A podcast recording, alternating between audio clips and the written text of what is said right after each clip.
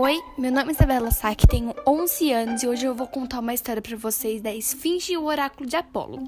Os personagens são Pedrinho, Emília, Visconde, Heleno, Esfinge, Pete, Sacerdote e Peregrinos. Vamos lá.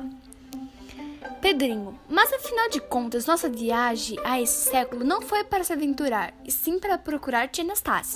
Temos que refletir isso. De refletir, não. Temos de indagar, de perguntar por ela a toda gente. Lá vem o homem. Vamos bater papo com ele?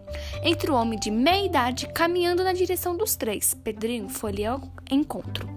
Pedrinho, meu senhor, andamos perdidos por essas terras e muitos precisamos de informação.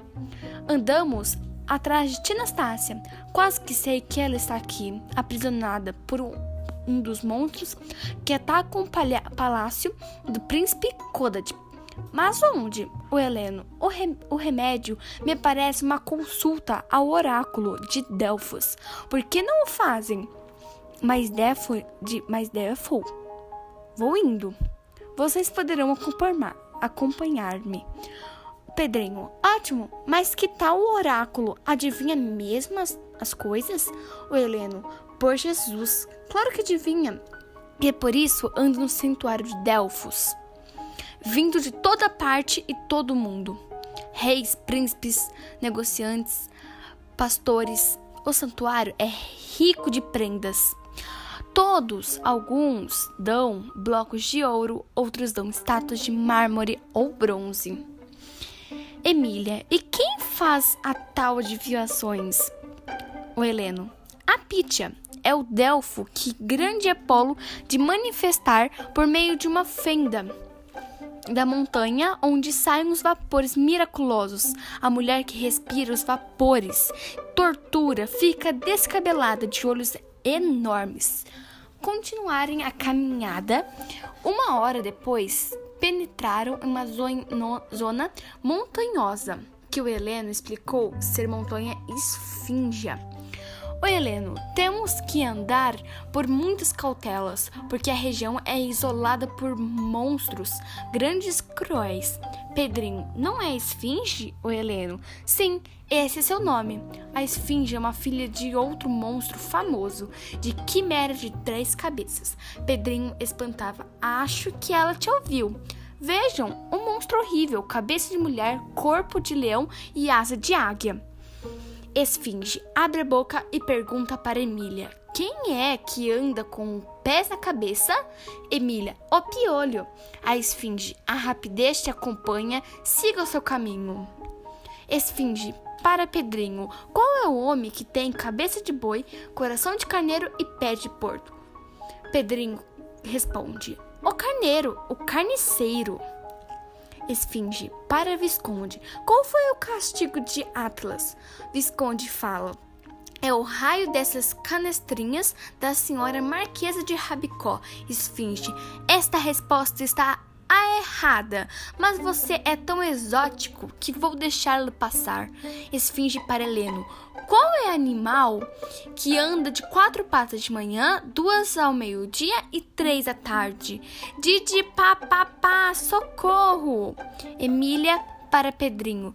Temos que ajudá-lo. O enigma de Esfinge poderá nos enigmas gentes daqui mais para nos envelicar a coroca, mas por trás dele Visconde e dê a resposta: Quem é o homem? Visconde aproxima de Heleno e esconde atrás dele e pronuncia de resposta de voz: O animal que anda de quatro patas de manhã e é a meio-dia duas e à tarde três. É o homem. Emília, e agora, em vez de nos dar a resposta clara, vem com uma quebra-cabeça. Confesso que fiquei na mesma. Pedrinho, temos de pensar. De repente, deu um grito. Kelka, Kelka, achei, achei! Tia Anastácia está sã e salva nos domínios do Minotauro. É isso.